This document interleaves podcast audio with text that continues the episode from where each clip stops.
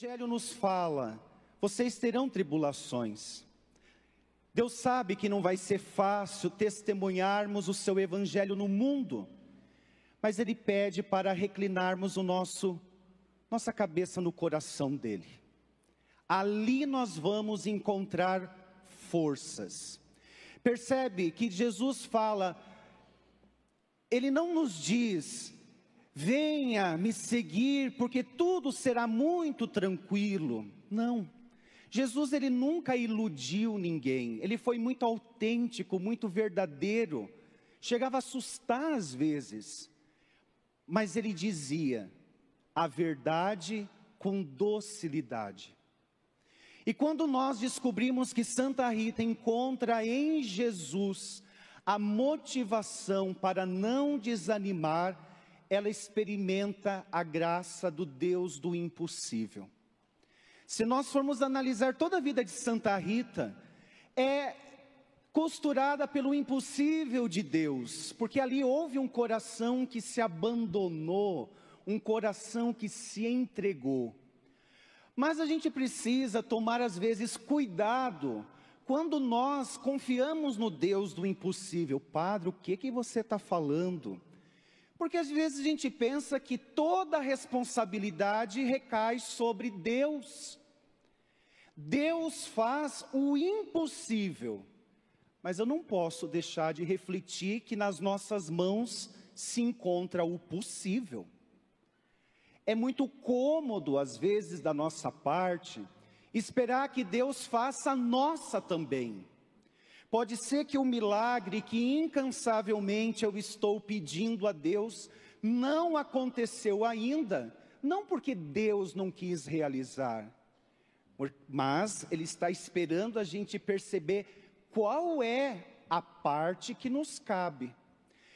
Eu já contei aqui na comunidade, repito, uma história, ela é engraçada, mas ela é, é verdadeira. Numa paróquia, eu estava no expediente paroquial, vem um jovem e diz para mim assim: Padre, reze por mim, eu estou procurando emprego, está muito difícil. Eu falei: Qual é seu nome? Ele passou o nome dele, enfim, peguei, me comprometi a rezar por ele, pela intenção dele. Passam uns dias, ele vem de novo. Padre, você está rezando por mim? Eu falei, nossa, eu vou intensificar então a minha oração. Mas não desanima, continue rezando, procurando. E para minha surpresa, ele aparece depois de uns dias de novo, assim, me cobrando já. Padre, você não está rezando por mim, né? Daí eu falei assim, eu tô. Vem uma ideia na minha cabeça, algo do tipo: pergunta se ele está procurando emprego. E ele falando, se queixando. Pergunta se ele está procurando emprego. Você, meu Deus, é claro. Sabe quando você conversa com alguém, mas você está conversando com você mesmo? Era a situação. Pergunta se ele está. E aquilo ficou, ficou. Eu já nem conseguia mais prestar atenção no que ele falava. Eu pensava, meu Deus, mas isso é o básico, é o fundamental procurar o um emprego. E aquilo gritando, assim, bom,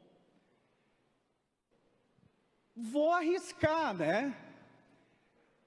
O máximo que ele pode fazer é dar uma gargalhada e dizer, ai padre, que pergunta mais tosca. E eu falei, eu fechei o olho, puxei o fôlego e falei: Mas meu jovem, você está procurando emprego? Não. Você não está. Não, eu estou rezando, padre, pedindo para as pessoas rezarem por mim. Sabe quando vem aquela sensação de dar um chacoalhão na pessoa e falar, volta para a consciência? O básico, ali está o teu possível. O mínimo que pode ser feito é dizer para as pessoas: olha, eu estou desempregado, estou precisando de um emprego, levar currículos, se mostrar. Mas não, ele queria, na fantasia dele, que tudo caísse pronto, que alguém, o, o, o trabalho dos sonhos dele, que o salário dos sonhos, sabe aquele ideal, batesse na porta dele e dissesse: está aqui, ó. Eu estou rezando, então vai vir. Percebe? Não é desqualificar a oração, ela tem a sua função. Mas o problema é quando nós pedimos para que Deus faça também o que eu preciso fazer na minha vida. Porque senão fica muito cômodo. Eu tomo uma postura de alguém que o máximo que faz é recordar ou cobrar Deus que ele precisa fazer algo por mim. Mas Deus devolve a responsabilidade por nós e fala: opa, é uma parceria. Esse impossível que você está pedindo é uma via de mão dupla. Aquilo que você pode fazer está sobre a sua responsabilidade. E olha que bonito isso. Deus não nos infantiliza. Deus olha para nós e diz: não é fácil, mas você pode caminhar. Faça. Aquilo que você não pode, aí sim, daí deixa comigo. Olha que parceria, e foi essa parceria que fez com que Santa Rita não se eximisse da sua responsabilidade. Ela confiava nos impossíveis de Deus, mas era alguém atenta, dizendo: nessa situação, o que eu preciso fazer? O que cabe a mim? Nessa mesma situação, o que, que eu preciso confiar na misericórdia de Deus? O que, que eu preciso pedir? Porque só Ele pode realizar, para não nos tornarmos cômodos espiritualmente. E cá entre nós, minha gente, é muito fácil a gente ficar cobrando de Deus. Ai Deus, olha, você tem que fazer isso. E isso quando na nossa fantasia a gente dá o dia, a hora, as palavras, a gente já dá o roteiro escrito para Deus dizendo: Deus, é assim que você tem que fazer, tá? E Deus, Ele deve olhar para nós e dizer: Filho, filho, eu posso fazer, talvez não como você está esperando, e o fato de fazer não como você está esperando, não significa que eu não estou fazendo nada. Aí nós precisamos tomar, ampliar nossa consciência e perceber, tá, eu me programei para ver a ação de Deus deste modo, mas deixa eu ampliar a minha visão e ver, será que Deus não está agindo de um outro e eu não estou percebendo? Será que o impossível não está indo por uma outra via que eu não estou contemplando? Santa Rita, ela é uma mestra. Ela é discípula, mas nos ensina que o nosso Deus é o Deus do impossível, mas não o impossível que isenta cada um de nós da nossa responsabilidade. Deus faz a parte dele, e espera que nós façamos a nossa. E eu não posso deixar de mencionar duas situações que Santa Rita nos faz refletirmos nos dias atuais. Como todos sabem, Santa Rita teve um marido muito violento. E isso nos faz pensar que, infelizmente, nós encontramos ainda Ritas em casas desconhecidas, ou nós conhecemos ritas que sofrem violência doméstica.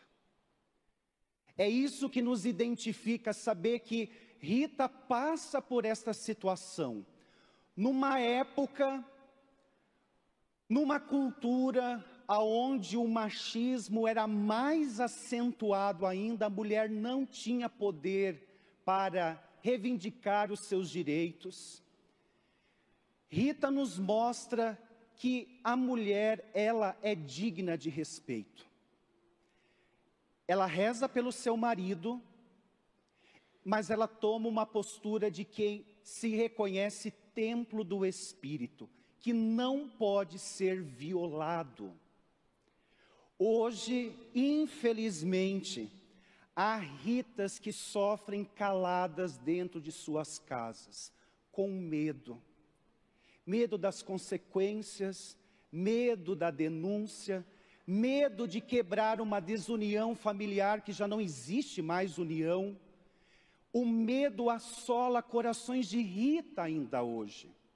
Percebe, Rita, ela reza pela conversão do seu marido. Mas as Ritas de hoje rezam pela conversão do seu marido. Mas nós não podemos legitimar essa violência dizendo as mulheres devem passar por isso, sofrer calada e no máximo rezar. Hoje não. Hoje a mulher precisa ser respeitada na sua integralidade. Não a violência física, não a violência psicológica, não a, ter, a tortura emocional, tudo isso fere corações de ritas. E essa história de que briga de marido e mulher, ninguém mete a colher, é mentira. Porque se eu sei que há uma Rita sofrendo, eu também sou responsável. Se eu fico calado, eu sou conivente com aquela situação. Eu preciso me responsabilizar como cristão da dor desta Rita, que às vezes não tem nenhum recurso para pedir ajuda. O medo assola, a tristeza,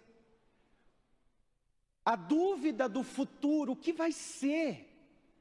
Por isso, a oração, sim, rezar pela conversão.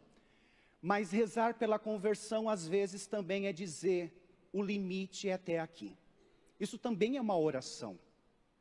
Para nós não cairmos numa religiosidade aonde vai legitimar o sofrimento, a dor do outro, como dizendo: ah, mas isso é vontade de Deus, né? Deus não quer que ninguém sofra. Deus não quer que nós derramamos nenhuma lágrima, porque o outro está causando essa dor em mim. Eu preciso me dar o respeito para que o outro possa me respeitar. Mas do ponto de vista psicológico, essas ritas estão tão fragilizadas psicologicamente que elas não têm como pedir ajuda. Há algumas ritas de hoje em dia que sim, tomam a coragem e dizem para si mesmo: a minha oração vai ser colocar o limite. Há outras que não têm essa força psicológica não tem recurso, não tem uma rede de apoio, não tem onde buscar ajuda. É então que nós precisamos, como cristãos, fazer o que Jesus fez tantas vezes: erguer quem estava caído. Então prestemos atenção, ainda hoje, Rita sofre muitas vezes calada, pedindo que a sua oração seja atendida e talvez a prece atendida será a nossa oração. Aquilo que ela pede chega de sofrimento, chega de dor, chega de tanta amargura, vai ser atendido quando alguém de fora olha para aquela realidade e diz: Eu vou tentar te ajudar. A segunda realidade que Rita passa na sua vida, que muitas vezes nós nos identificamos, é com o alcoolismo. O marido de Rita era alcoolista. E esta realidade toca, infelizmente, as, muitas das nossas famílias. O alcoolismo, ele é uma questão de saúde pública. A pessoa, diante das suas limitações, diante das suas fragilidades, e cada um vai, busca um modo de lidar com suas questões internas. Por isso que nós não podemos julgar dizendo, ah, mas nessa situação eu daria conta, você daria conta. Essa pessoa não. Às vezes o parâmetro que nós usamos para dizer o outro que é certo e o que é errado, às vezes é nós mesmos. Só que o outro não é eu, e eu não sou o outro, por isso não dá para comparar. Não nos cabe julgar quem está passando por essa difícil dificuldade na sua vida. Não nos cabe julgar dizendo, ai, aquele ali é um alcoolista, já não tem mais nada para ser feito. Não.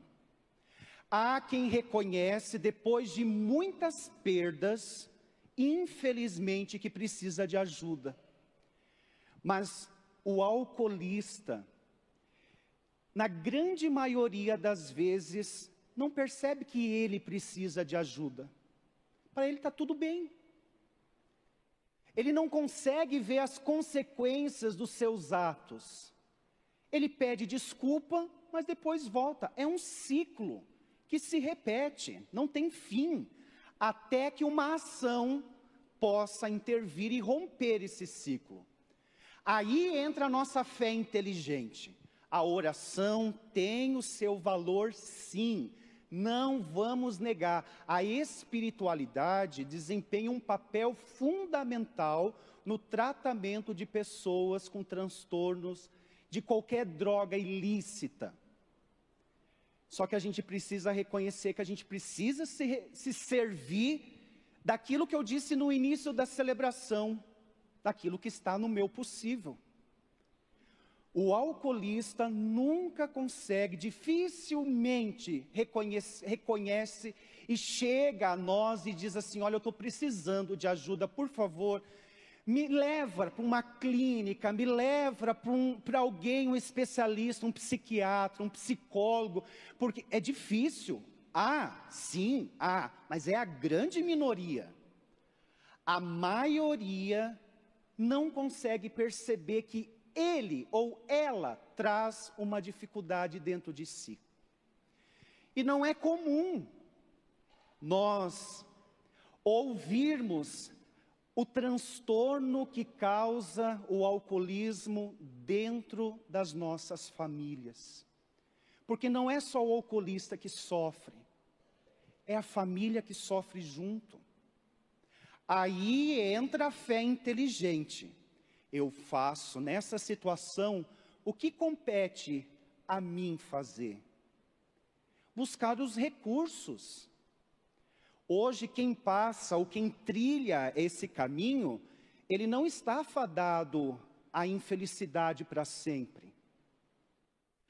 Percebe que a espiritualidade entra como um motor que gera motivação para começar um tratamento.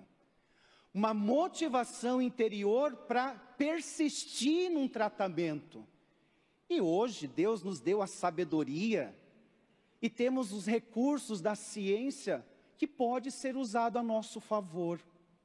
Então, olha a fé inteligente. não estou dizendo, ah, Deus, vamos negar a espiritualidade porque temos os recursos. Não, é, um, é uma união de forças. Não dá para nós dizermos, ah, só rezando vai acontecer. Pode, sim, Deus é o Deus do impossível. Mas Deus também age por meio de mãos humanas. Deus age por meio dos profissionais da saúde. Então, se você passa por essa situação, se na sua família há a presença dessa marca dolorosa, Deus não te abandona, jamais.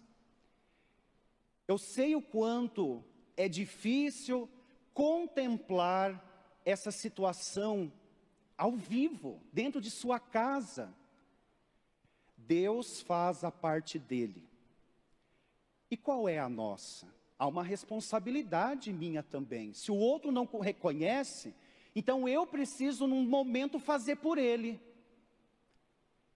Queridos irmãos e irmãs, eu acredito que é isso que faz nós nos identificarmos com Santa Rita de Cássia. Porque o que essa mulher passou na vida, às vezes não é diferente do que nós passamos na nossa, em maior ou menor proporção. Talvez eu não tenha nenhum alcoolista dentro da minha casa, mas eu conheço uma história de um conhecido, que afeta alguém. Por isso, queridos irmãos e irmãs, ela é a santa dos impossíveis, eu não tenho dúvida disso. Porque ela soube confiar no Deus do impossível, mas sem tirar a nossa responsabilidade. Repito, aquilo que compete a nós, é conosco. Aquilo que compete a Deus é com Deus. Sede nossa protetora, Rita bem-aventurada.